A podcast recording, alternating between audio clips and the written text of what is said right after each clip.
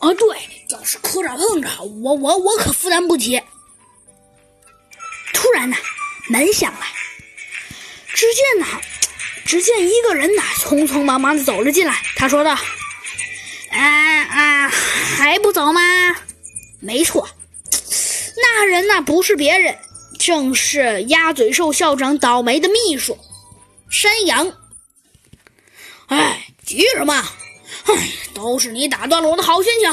算了，鸭嘴兽老师，叫了一声说道：“ 这次我也先不跟你斤斤计较了。”但是突然呢，鸭嘴兽校长的目光啊变得锐利起来，他微微的扫了一下，说道：“切，但是嘛，但是，哎，算了。”我也不跟你们斤斤计较，但是 你们可要记住，他还咳嗽了几声啊，说道：“但是，呃，我想告诉你，我其实，哎，呃，算了吧，那你们赶紧走，别别再打扰我了哈。